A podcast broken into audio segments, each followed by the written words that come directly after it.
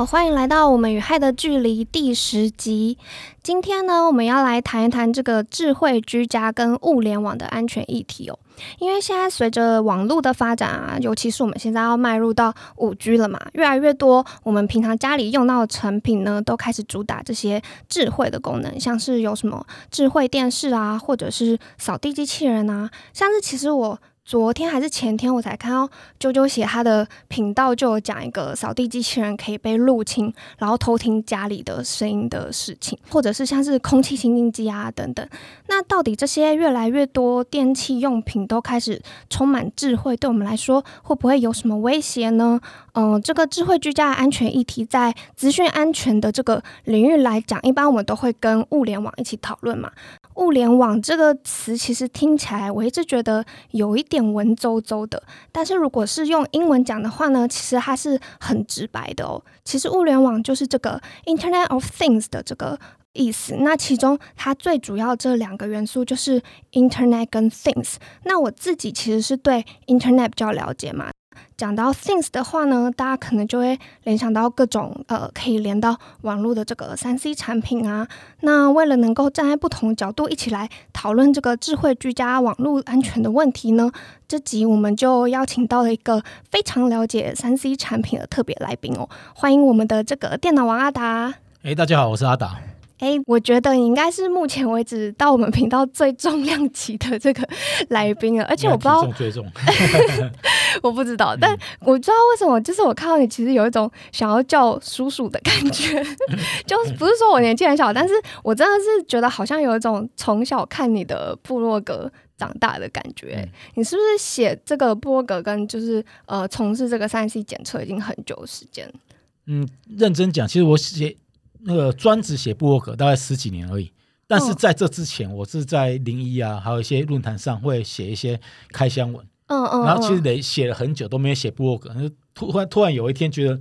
那个你写那么多那些文章都是别人的，哦都是零一的，哦都是那些论坛的，不是你自己的，对，那个时候我才想说，嗯，我应该要开始成立一个布洛格来自己来。累积自己的东西，对嗯嗯对。不过其实十十七年其实很长哎，这时间你刚说而已，我会觉得有点 shock 到，我觉得还蛮佩服的。所以我们今天呢也会来呃好好的访问一下阿达这一路的这个心路历程哦。那除了这个之外呢，这一集我们不只有这个大咖来宾啊，还是一个非常呃历史性的第一次，我们频道有这个厂商赞助播出，要感谢我们的这个趋势科。科技有赞助我们这一集一起来讨论这个呃物联网议题哦。其实趋势科技一直是我们就是治安圈社群的一个算是好朋友吧。就是呃，他们有赞助过，比如说我之前访问过的 HitCon 啊，呃，然后像是我们 HitCon 其实每年都会有一个骇客战队，然后会去美国的拉斯维加斯，就一个叫做 DefCon 的这个骇客比赛。来参加这个比赛哦，那其实每年几乎都是趋势科技赞助的，而且我之前就是有跟那个战队他们一起去过，然后有一次就真的遇到那个趋势科技的这个 CEO，他叫他叫伊娃，而且他就是非常的亲民哦，因为我们那时候就是所有工作人员，其实我们在现场是没有什么椅子可以坐，然后我们就坐在地上这样，然后结果那个伊娃就跟我们一起这样坐在地上，然后跟我们一起聊天，所以我觉得这是一个还蛮特别的经历，这样子。好啦，那我现在要回来来访问这个阿达了。那我很好奇，为什么阿达你会叫做电脑王啊？而然后你是怎么会开始做这个三 C 产品的评测的？那讲到我的名字，其实很多人都误解。当初啊，其实我是开电脑公司的，在修电脑。那那个时候呢，其实取名字的时候，我这个人是非常没有梗。那很多人都以为说我是不是抄《电脑王》杂志？其实不对。当时呢，是因为我在修电脑啊，我知道取什么名字。那那个时候我就看那个房间有一个叫漫画网，就漫画书店叫漫画网。嗯，那我就想说，那我讲这个可能现在年轻人，现在还有漫画网吗？因为倒光了。对，那所以那个时候我想说，那我就取电脑网好了。我取电脑王这个名字之后，隔两年那个电脑王杂志才出来。曾经有人跟我说：“哎，哎，阿达，你要不要去告那个那个侵权你的名字？”我还那个时候还傻傻真的打电话去问商标局，他说不好意思啊，你们是不同行业别的，所以你告不了他。哦。所以就，但是电脑王那个你那时候已经有注册商标了，那应该是说你申请公司行号，那到底有没有算注册？其实我也不太懂。对，那认真来说，我觉觉得说既然大家都是只是在混口饭吃，就无所谓啊，对嗯。只是很多人会以为我沾电脑王杂志的光，其实很冤枉啊，我、嗯我比他还早啊，对，嗯，啊，所以就是因为我叫我公司叫电脑王嘛，那我名嗯字有个打，所以叫电脑王阿达，就是我的名字就这么的简单，这么直白，这么暴力。那我想冒昧的请问一下，你那个造型是从以前就这样子吗？哦，我这个造型，这讲讲起来又是一个故事。我之前呢有一次要去参加电视台访问，那个时候是那个蔡思平大哥的节目。嗯那前一天我想说，我头发很久没剪了，然后因为我之之前是留个平头造型，我就去百元剪发那边。其实我一直都去百元剪发剪，那我就嗯跟他说，那个我要剪锅盖头。那大家如果知道有在看美军还看电影的时候，知道美军就是大部分地地方剃光了，然后中间留一个哦，就比较长的地方，平平就是说就是叫锅盖头嘛。哦，结果他嗯就给我这样剪，一路剪剪到变成一件凤梨头，然后他说他问我说。你是不是这个意思？我说，嗯，不是，但是你不要再剪了，再剪就没了。但就隔天去上电视的时候，我就从进电视台一直到录影，他们全部的人都在笑我，我就知道说，嗯，这个造型应该要留下来，因为不错，我们不是帅哥嘛，所以我们必须要给人家有有点记忆点，走另一个路线。对，所以就无所谓。就从此之后，我这个发型也留了快十年了嘛。哦，原来如此。那我很好奇，就是你刚才讲说你写部落格写了十七年，嗯。那其实我觉得这还蛮不容易的，因为像我做这个 podcast，就是呃我也才做几个月嘛，但是我就觉得有时候会觉得，哎，就是好像抛出去的东西也没有什么人看，就是会有一种就是有时候会有点心酸的感觉，所以我好奇你做这个三 C 产品的评测有没有什么不为人知的一些酸甜苦辣、啊，或者是你有没有想要放弃过？认真来说啊，因为像我来讲的话，就是因为山西产品就是我的生活。你就算你没有那个我没有写开箱，我还是在玩这些山西产品。嗯嗯，那对我来说，我只是觉得这个东西好玩，那我把它写记录下来。那当初会写布洛格的原因，是因为我的忘性远大于我的记性。嗯比如说，我今天在处理某件事情的时候，哦，这比如哎，这个东西要怎么设定，要怎么嗯使用，嗯然后也许我那个时候花了很多时间摸索起来，但是我如果没有把它记录下来呢，我非常有把握下个月一定忘记。就是记忆力不好。对，你说有点老年痴呆，知道？所以我会故意的，呃，就不写用部落格或者说写文章的形式把它记录下来。嗯当时那个时候不，因为部落格不流行嘛，所以我就在论坛上发，嗯，那就发现哎越越来越多人看，那大嗯那大家就知道，哎，在零一啊，在哪个论坛上有一个人叫阿达，还蛮会写的，他写还蛮多的。嗯对，那你说有没有什么心酸嘛？就是说，原则上就是看到大家的反馈，就说，哎，你写的很好，啊，说，哎，我因为我就是看你的这个开箱文才去买，你会觉得有点开成心。就感。对，那那个比较就是心酸的，我们讲的是心很酸的那个，嗯，就是说，嗯，第一个就这个有有的东西是我真的是开箱自己自己买来开的，对，那但是是网络上就有一堆酸民说啊，你这个又是叶配，这个也是叶配，那个也是配叶配。我很想跟他说，叶配你圈圈，就是拿最好是什么东西都是叶配啊。对啊，我当然我也希望什么东西都给我叶配啊，但是很多东西是呃我自己买的，我自己觉得它好。对嗯，那有的东西就是说我真心觉得它烂，就往进来攻击我。对我来说，其实我认真讲，就我一直跟厂商沟通，就是说我们叶配当然写很多，但嗯，我跟厂商讲，这个世界上没有完美的产品。的确，你再怎么完美哦，像苹果的东西，大家觉得很完美，但是它怎么样都会有个贵字。苹果也有漏洞啊。没有，啊就是说，不不管这个产品再好，就算它非常非常接近完美好了，嗯，它至少会有一个缺点叫贵。对对，像我们现在面前这台 Pocket 机，大家可能看不到，但是这台机器呢就非常非常贵。Pro，对，它就是非常好，但是它就是非常贵。那也没有什么啊，对啊，这这世界上就是很公平嘛，便宜的东西，那就可以就是便宜的价格，那它就是便宜的品质。对对，那贵的东西很好，对，很棒，但是它怎么样都有一个贵字，但是跑跑不了。你不要说，有时候我们在做开箱评测，厂商都会很抗拒说啊，你可不可以不要写缺点，这个可不可以不要提？我认为这个是非常鸵鸟的，甚至是说对你的产品、你的品牌也不是一个正向的东西。我们应该是要面对我们的缺点，然后改进嗯我们的缺点。其实我觉得现在时代已经改变了，因为消费者可以很容易在网络上查到这些资讯啊，就是就算你不说，其他人也会说。所以我觉得现在大家反而应该是可以比较接受比较真实的一些评价，然后消费者自己会去依照自己的需求去评估嘛。我觉得就是说你在写开箱或写任何评测的时候，你如果缺点有先讲了，嗯讲完之后他还愿意买，嗯，他对这个东西买回去之后，他就不会有 complain。对，就是对譬如说你你明明知道他有这个问题，然后你不讲，然嗯后买回去的时候，大家发生问题的时候，他不是不管不只是骂品牌、骂产品，也会骂你，嗯，对你自己本身的公信力也不好，对品牌也不会有好处。那我我是觉得我们开诚布公的这讲这些事情，反而是对大家都好。就是说，嗯你已经知道说，哎，我已经心里有底，说这个产品会有可能有什么问题。那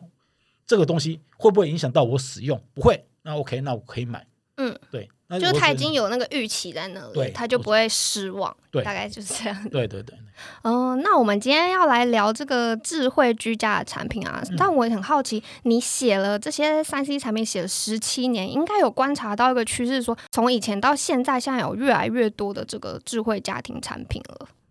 当然越来越多啊，就是早期嘛，就是我们说，就是一般呢，我们可能就是说，哎，吸尘器啊、空气清新机啊，这些都没有联网的。嗯，那现在嗯大家发现说，哎，现在这种联网的东西越来越多，不但是手机是有联网的，甚至连扫地机器人也联网。哦，几乎我们现在讲就是万物皆联网，嗯就是 IOT 的一个概念。智慧家庭会显成为一个显学，因为现在现代人懒，你坐在沙发上你就不想动。那以前都会靠一个遥控器嘛，那现在你靠个 APP，你可能就坐在沙发里面就可以遥控所有的家电。嗯或者甚至你不在家，你都可以开启这个家电。你没嗯还没到家，哦，我先开冷气一下；嗯嗯，我没到家，我先开一个空气清新机。那你之前有听过有什么智慧居家产品有发生治安问题的案例吗？以这个东西来讲，它认真说智慧家电，它的那个到从开始到现在为止，它的历历程还不够长。但是比较常发生问题的，就是我们知道，就是第一个就是摄影机，嗯嗯，就是摄影机很容易被害。对，那被害之后呢，就大家就会去看里面的东西。像我之前那个我们那个我用在我就我在用 Telegram 嘛。嗯跳轨甚至有个社群，它就是里面专门在分享，就全中国各地偷看来的监视器画面。哦，那个你可以看到说，一般我们看比较基本，一般人就是在家里面走来走去没穿衣服，哦，这是最基本款。嗯。那比较 over 一点，就可能是一个女生没穿衣服就躺在客厅睡觉。我记得之前台湾也有发生过耶，嗯台湾之前有发生过有一个网站，其实它不只是公开台湾的啦，其实以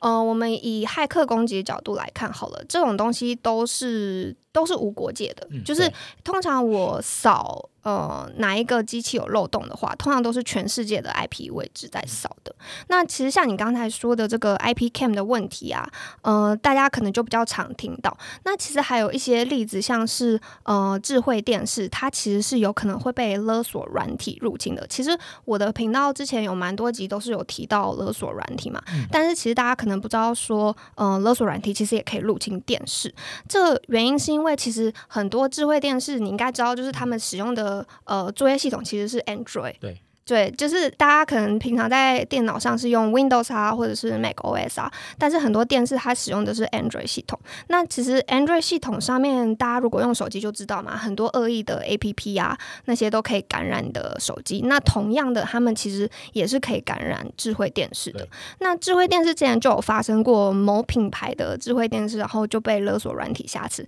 然后如果你不给钱的话，你就不能看电视这样子。那但是其实除了这个之外啊，一般人可能就会不会想到说，哎啊，我的嗯。家里的网络安全有问题，可能会影响到除了我的电视不能开啊，或者是我的 IP 被呃我的 IP cam 被偷看啊等等。其实还有个比较极端的例子哦，比如说之前二零一八年的时候，其实有研究人员呃，他们研究就发现说，因为现在有很多那个那个人有心脏的心率问题嘛，那其实有一种心率调节器呢，它是可以让你联网去看你的心跳啊，或者是你的数据有没有问题，让医师去追踪的。那其实之前就有呃研究人员是针对这个在做攻击，然后他们发现是可以去停掉这个心率调节器。那其实这是一个非常危险的事情，因为你就等于说有点类似死亡笔记本的那个概念，就是你可以 你可以去控制别人的生死，那这就其实是很可怕的。那或者是说，其实有些人他们会想说，诶，那我的智慧居家产品，那假设被害了，有什么东西泄露出去吗？就是可能是你知道我什么时候看电视，或者是呃，你知道我家音乐在听什么，那有些人可能就觉得，哎，好像好像这些东西没有太多，我的个资就还好。像我的网友就很多酸民说啊，你如果买那个什么电视盒啊，买电视啊，你那个什么，你看的电视节目，中国全部知道。那有什么？我我常常说，认真说啊。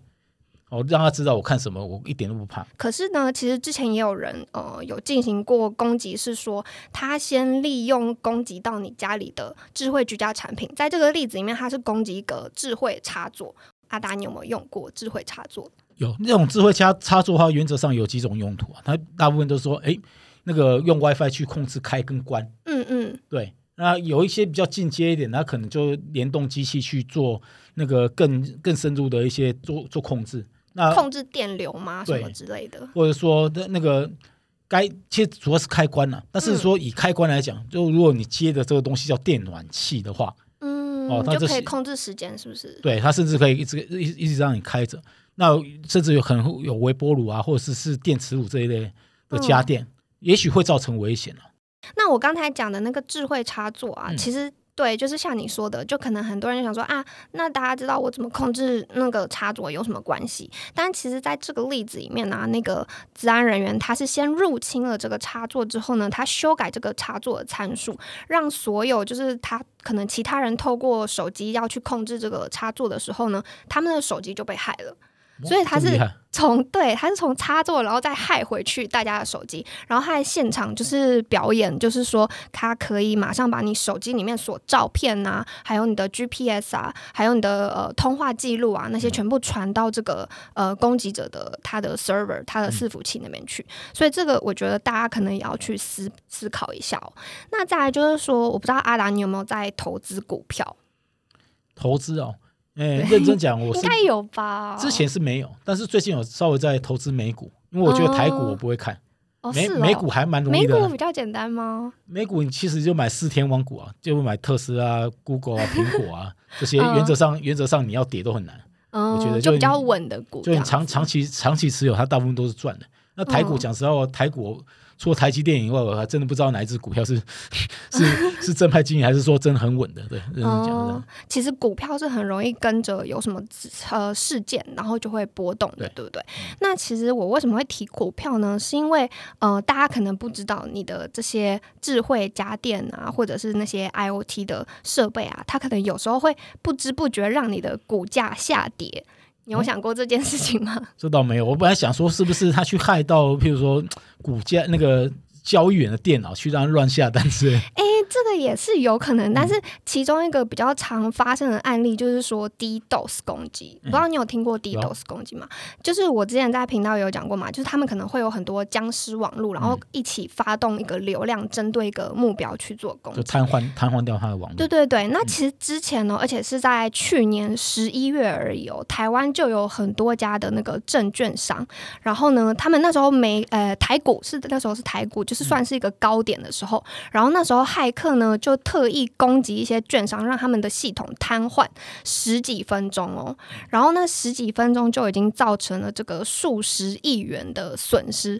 然后那时候就是台股也会因也是因为这件事情有一些波动。那为什么我会讲 DDoS？是因为其实 DDoS 这个东西啊，它是需要大量设备的。那像我们一般家里那种设备，如果被骇客入侵，就很容易被用来利用在这个用途上面。比如说今年也有发生过，那个国内有很多。的 hosting 的厂商嘛，他们就被这个 DVR 的这个视讯监控录影主机设备，然后组成的这个 DDoS 僵尸网络来做攻击哦。那我觉得这个是一个大家可能会没有想过的议题。这个我倒是常听到，就是就我的认知啊，因为像像我自己的领域的话，我常听到说谁谁谁的网站被 DDoS 了。嗯，哦，那认真查的话，其实认真的说，就是几乎都是 DVR。因为 DVR 设备的话，很多人他买回家之后，他可能就是用懒人密码，不然就是用预设密码，所以他的那个控制权超超容易被控制。那再加上说，那个他也许在原始设设计的时候，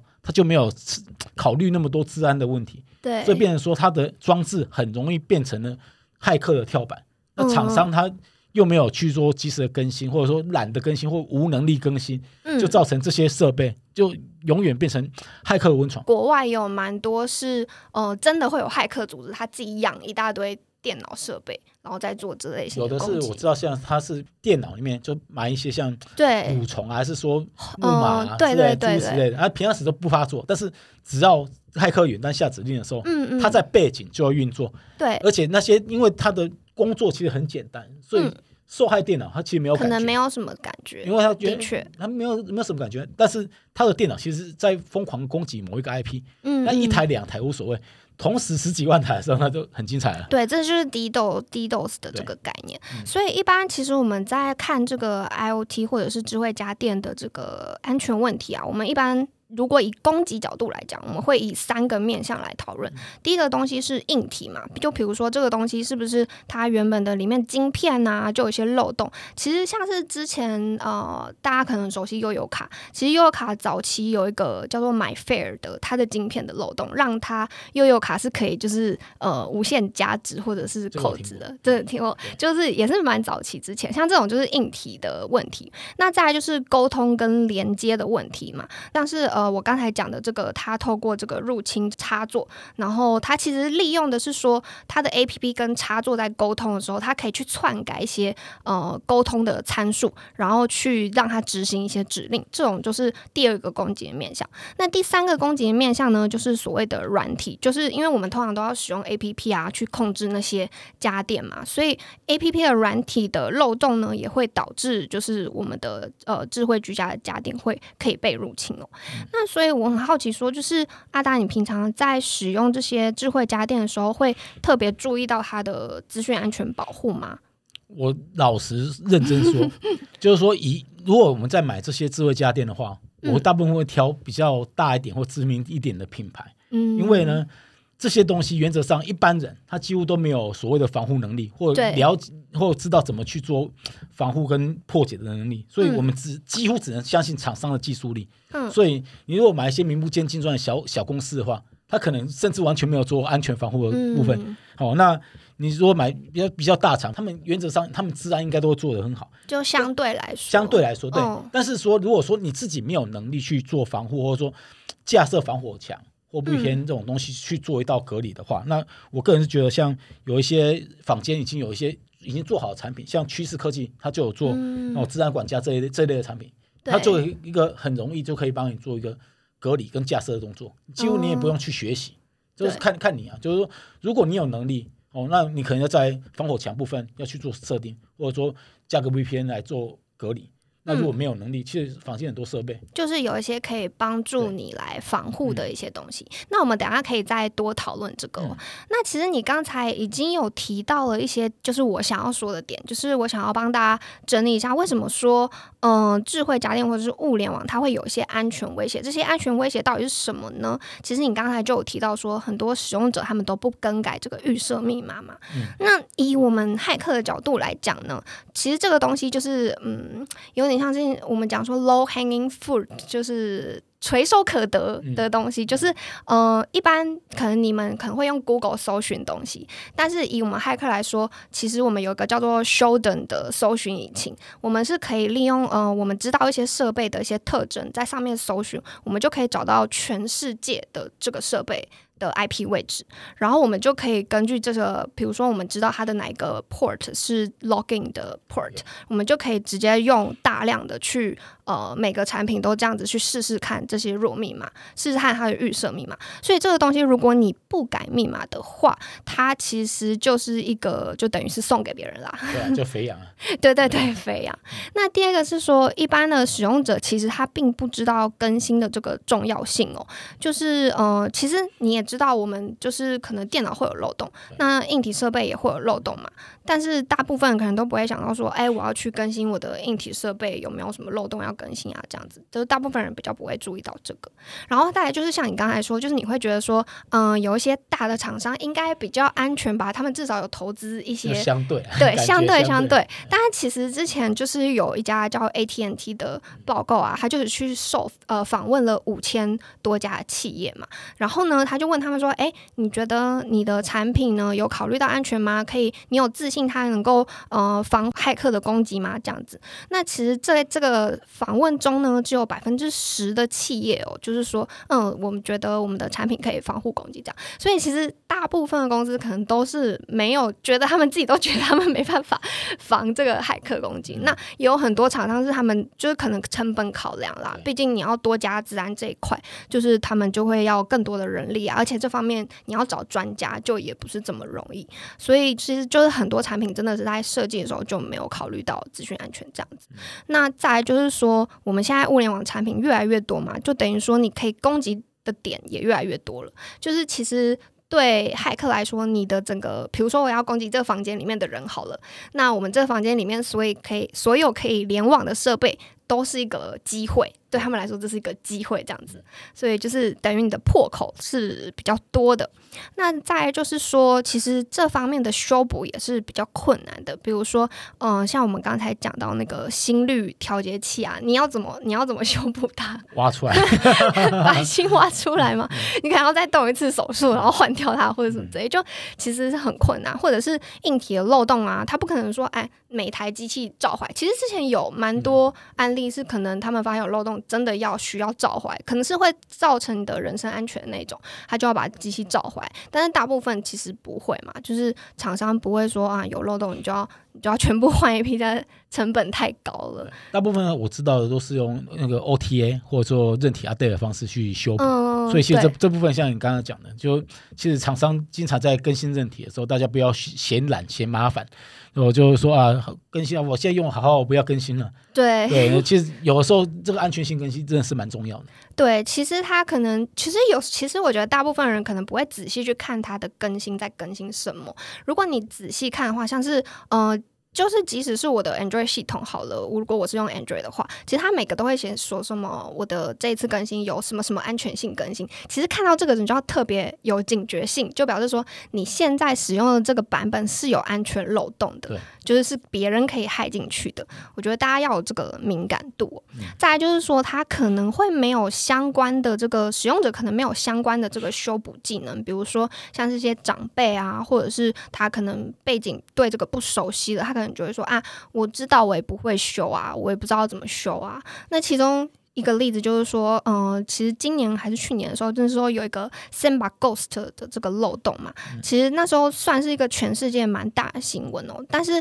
嗯，就是有调查显示说，在今年呢，全台湾呢，每五台就有一台电脑就是没有修补的。所以就知道说，其实大家对于这个修补漏洞的这个敏感性是非常低的，这样子。因为讲实话，台湾人怕麻烦啊！大家要知道，说像 Windows 啊，它经常的传统就是更新完就出新 bug，所以很多人用的好，会有 bug，用用的好好的，就想说我还是不要更新好。因为其实我我认真讲，就微软他们在做系那个系统更新的时候，我觉得可能在那个测试大量贝达那边做不够多吧。经常就是你我上一版用了好，这一版更新完开不了机了。所以这造成很多消费者不敢更新，甚至另外一种就是对啊，我们现在真的讲难听一点，像我的网站，我曾我曾经那个发过一篇文章，我问说现在还有人在用 Win 七吗？我发现非常多哦，而且我的从后台看，这还有还有百分之五的人在用 Windows 七。哦，真的哦，啊，Windows 七多可怕，它它都那么久，漏洞那么多，对。对。对，就是嗯，还大家就是习惯自己习惯的东西啦，然后可能也不会了解到说，哎，这个东西会造成他们的什么东西关系，他们就没有那个那个感觉要去更新这样子。那接下来我想要讨论一个比较深入的问题，就是我想要知道说，嗯，假设今天有一个产品呢，它因为一个漏洞。被骇客入侵了，你觉得，嗯，这可能是消费者，就是我们使用者的责任呢，还是你觉得这个是厂商的责任？我认真讲，就是说，没有任何一个厂商，硬体厂商会故意做出一个硬体是要等着被害的。嗯嗯。哦，所以说，那大部分如果说有几个状况嘛，就是说，你明明知道有漏洞，但是厂商却不更新，他也许是他真的没有能力更新，嗯，他没有那个技术。另外一种就是它可能是非常底层的一个安全漏洞，那譬如说像早期的像那个任天堂的 Switch，它就被破解，那个是你怎么软体去修补都没有用的。哦，那那种就没有办法。那另外一种就是说，像大家明明他明明出了更新，但是消费者却不不愿意更新，或不知道怎么更新，或呃不会更新，那这种状况就变成说比较复杂一点。那今天如果他被害了，那你要怪厂商吗？他其实在第一时间他已经做了他该做的事情。嗯，那你要怪消费者吗？消费者他真的真真的还不会，所以我就觉得说，在安全更新部分呢，可能要厂商或者是说消费者部分，我们在中间要取舍一个，做一个更简单的方式来做系统更新，或者说它是一个无感的系统更新，就是它在该真的有大型漏洞的时候，哦，我们可能是不需要经过消费者同意，我们就那个。厂商就应该用自动推送、自动更新，我觉得这部分也是重要的。我们像我们刚刚讲的嘛，如果是使用者他是个阿伯阿妈，那你要跟他说，哎，你要你请他连手机然后去 update 嘛？我是觉得认真来讲真的难。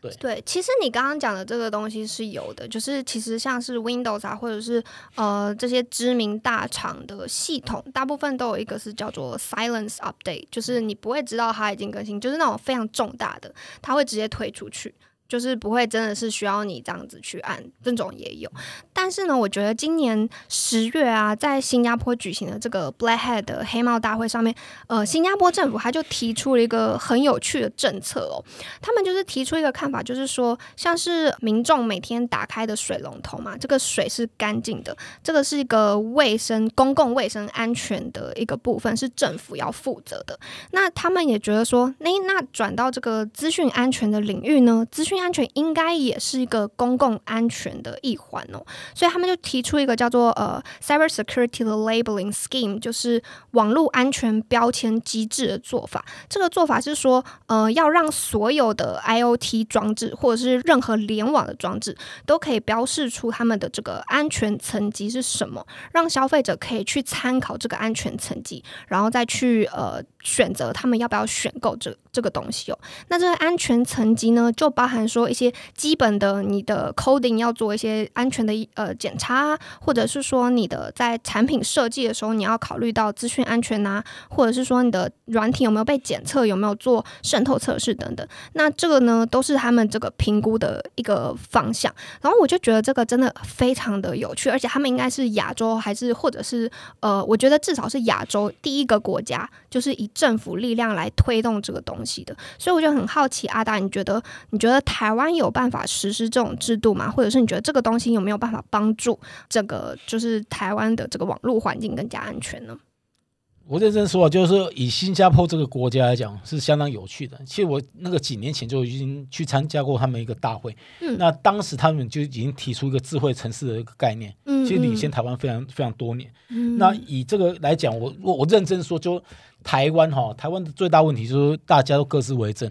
那中央难有共识。他甚至说，今天像我们在讲治安的部分的时候，好，那政府，我觉得台湾政府有一个很大问题啊。你只要说，譬如说有一个厂商，他提出一个很棒、很完美的解决方案的时候，他不敢用，为什么呢？因为他常常会怕被冠上一个官商勾结啊，或者说你为谁某个厂商量身定做，嗯，而得得大帽子，所以变成说这些东西哈，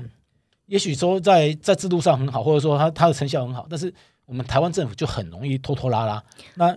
就导致说这个这个事情是没办法完全去运行的。那你像刚刚讲的认证机制啊，那我我老实说，我个人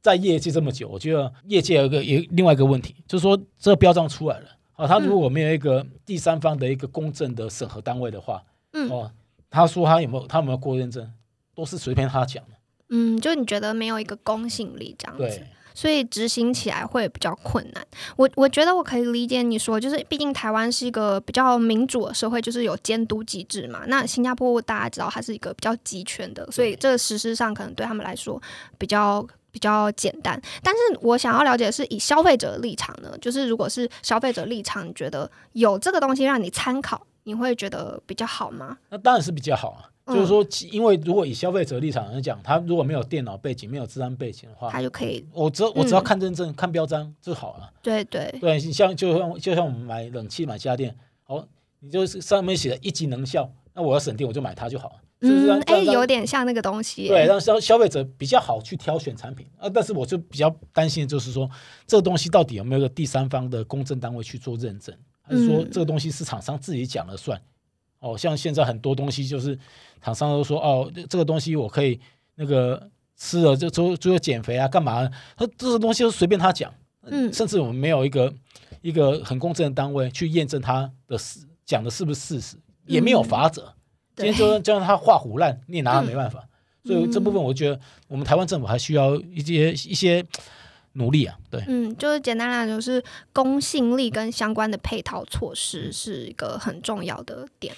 那我们接下来来聊聊看这个，所以我们刚刚讲了很多攻击的东西嘛，然后消费者非常的弱势，嗯然后呢，骇客很容易就可以攻击了。那到底如果说我们想要进行一些防御啊，针对这些威胁来做防御，应该要怎么做呢？那其实像我很熟悉的，比如说像是企业的内部环境啊，他们其实就会安排非常多的措施，比如说大部分企用呃企业会有一个叫做 SOC Security Operation Center 的东西，来对他们的网络去做监控啊，然后也会注意说，哎，有什么漏洞被公开，然后赶快去修补这样子。那可是呢，一般的使用者对于自己的隐私却没有什么保护，应该是这样子吧？像是应该大家对于家里的网络应该是没有特别装什么东西去保护它吧？那所以我这边呢就想要来呃跟大家讨论一下说，假设你想要维护自己居家的网络安全环境呢，呃，你需要做什么，跟有哪一些的困难点这样子哦。那其实第一件事情，大家应该要做的是去了解家里有哪一些联网的这个电子产品，比如说现在家里有越来越多的这个智慧装置啊，或者是你的游戏机啊、智慧音箱啊、电视啊等等。我相信可能阿达你家里应该也是超多这种电子设备的吧？满满的，那你有自信说，诶，我知道所有可以联网的东西在哪里吗？我老实讲啊，就是依我来说的话，我我可以非常大声的说，我全部都知道。嗯，但是，一般消费者可能都不太了解。嗯对，像像之前我那个曾经看过说，哎，有那个我问说你家里有哪些联网装置？他说啊，就电脑而已啊。嗯但实际上他不知道说，哎，你他在看电视的电视盒，嗯也是是联网的。对，大部分人都没注意对，那甚至说，哎，扫地机器人，他以为他只是手机连，不好意思，他也是联网的。嗯，对对啊，其实这种事情非常常发生哦。我就想到之前有一件还蛮有趣的事情，我不知道你有没有听过那个 WannaCry 这个 ransomware。之前很有名嘛嗯超有名。对对，那其实你知道那时候，嗯，因为我那时候在一间治安公司上班，然后我们的公司有在调查这个事情，然后那时候我们就有发现说，哎，这个 WannaCry 的 ransomware 它有一个 IP 是在台湾，然后我们就去锁定这个 IP 的位置呢，就发现它是在某一个学校里面，然后我们就想要去那个学校去搜集这个电脑的资料，结果我们跑到那家学校去的时候呢，这个学校的这个网管啊，就说好，我现在找这个电脑。结果他找找找找了半个小时之后，才找到这台电脑。原来这台电脑就是它完全被遗忘在一个储藏室的角落了，好像就是他们网管在交接的时候，就是呃完全忘记了这台电脑存在，所以他就 他就一直默默的在那个储藏室里面自己在运转着，但是 没有人知道这样。嗯，所以我觉得这种事情应该是蛮容易发生的哦、那像阿达，你刚才有提到说，诶，我们今天的这个赞助商的这个智慧网安管家、啊，它有很多功能可以帮助我们来进行一些家里的防护网呃家里网络安全的防护。嗯那我知道说你也有使用这个产品嘛？那你自己在使用上关于这一点上面，你觉得它有什么地方可以帮助你吗？其实蛮多的，像呃最基本就是说，如果因因为一般人他没有网络防护能力，或者说他不知道他自己的网络有哪些漏洞，嗯或者说他自己不知道自己家里有哪些家电哦是联网的。那嗯如果你是有买这种，譬如说像智慧网安管家这这类的产品的话，哦，你只要打开它的后台去看，它其实都全部列表列出来给你看，嗯那甚至哪个装置有什么可能性的漏洞，嗯它都会列出来。这样子就方便消费者去知道说，哎，原来我家里有这么多东西在联网，嗯甚至我们讲难听一点，你甚至还可以直接看到说有没有触金被给他在偷连你家网络。哦，就是看那个偷偷对，就看哎网络这个我家我家才三个人，为什么有五只手机在哦联网？多出一个。多出好几个。嗯，那我觉得这方面真的是可以抓到一些你平常不会注意到部分。对，那其实啊，就是你刚才讲这个产品有没有什么漏洞哦？这个东西也是我本来要讲的，就是说第一步当然是掌握家里有什么联网设备嘛。那第二步呢，其实就是你要去获取这个产品的漏洞资讯，你要去知道说，诶，你使用这个产品它过去有没有更新过啊？那要怎么做这件事情呢？其实呃，如果它这个产品它没有主动推说你的手机 App 或者是什么要更新的话呢，其实我也蛮建议大家要去呃他。的网站上面去确认一下这个东西有没有需要更新哦。那其实我讲到漏洞修补跟更新这件事情，像你刚才阿达刚刚也有讲的这个 Windows Update 嘛，大家就可能会想说，诶 w i n d o w s Update 就是跳出来，然后我按一个键，然后它就可以更新了。但是其实对很多的这个物联网装置来说是没有这么简单的，因为物联网装置它可能有些更新是它可能不会自己跳出来，或者是呃漏洞公开的时候呢，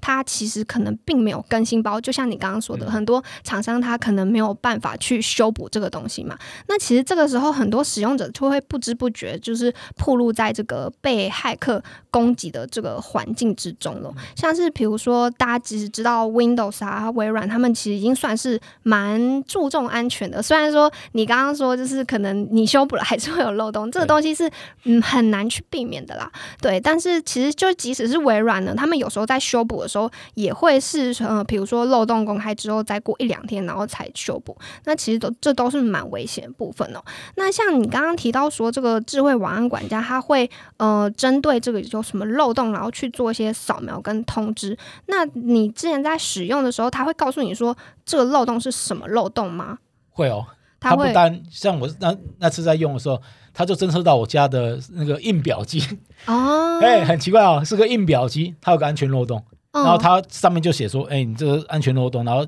要做什么措施去修补？那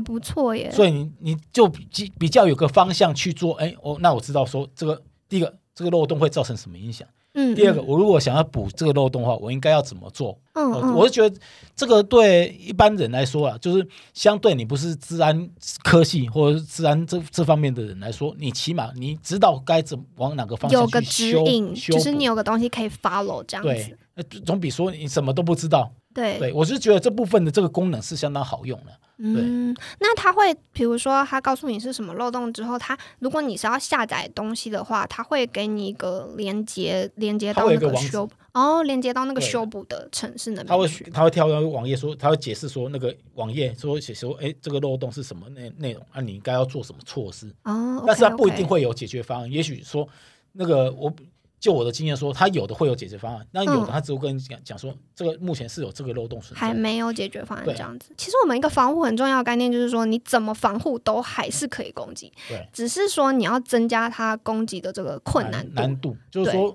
我如果要在你这个设备上花非常多的时间，那我宁愿去找哎，对，没错，没错，就是这个概念，就是呃，假设有十个可以攻击对象，我当然是挑最简单的那个嘛。对，好，那接下来呢，就是下一个要检查的部分，就是其实也是一个蛮多人会忽略的部分啊，就是你自己的装置你检查的很安全的，就自己的保护的好好的，但是呢，你的家人呢，你可能就没有顾到了，你可能在家呃自己在家里小心翼翼保护电脑啊、你的手机啊，但是呢，你的长辈不小心按下了一个说，哎，你中了一台 iPhone，或者是他们看电视时候就超多，对，就被那个诈骗。对。诈骗网站骗这种东西，你真的很难去管理。你也不可能像呃，像是我朋友他在台积电工作嘛，他的公司就就是管控他们的设备，他们是不可以带带手机进去。但是你在家里也不可能军事管控自己的家人呐。那这部分其实就是我觉得也是物联网安全上面一个蛮困难的防护的点。那不知道阿达，你之前用这个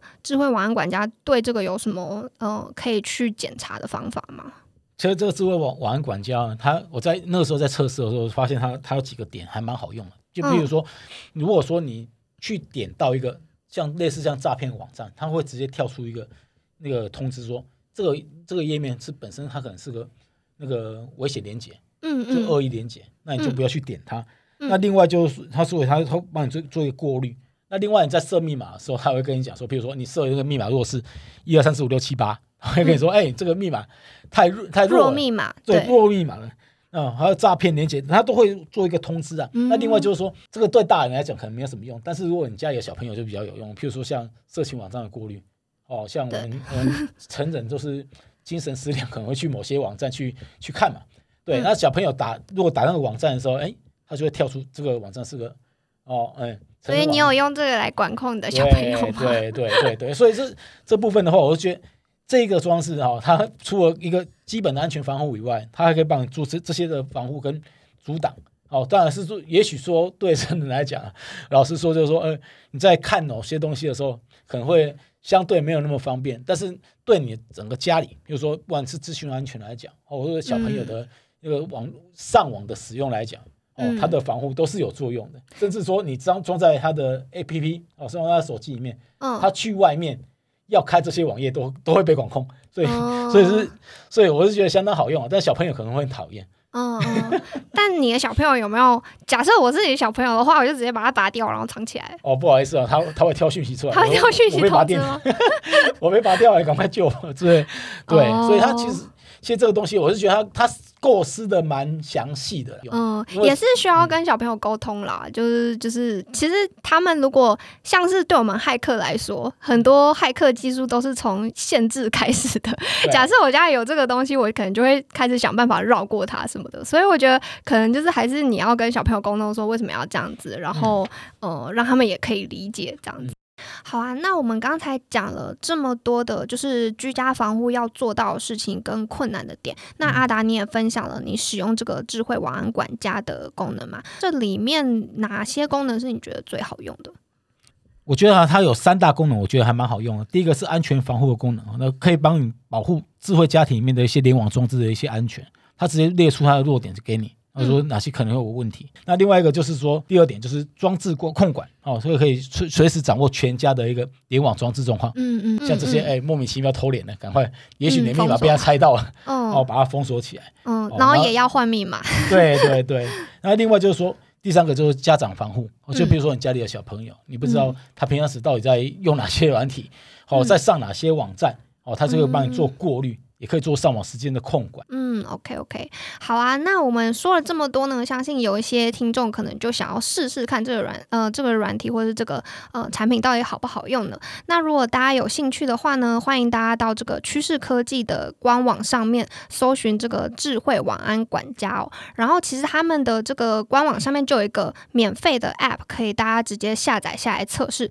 那这个 App 其实就可以让大家去扫家里的装置有没有漏洞了。所以其实这个东西是免费，所以大家都可以去试试看。那如果你再进一步有兴趣的话呢，那上面有关于这个产品的其他资讯，大家都可以去参考。这样子。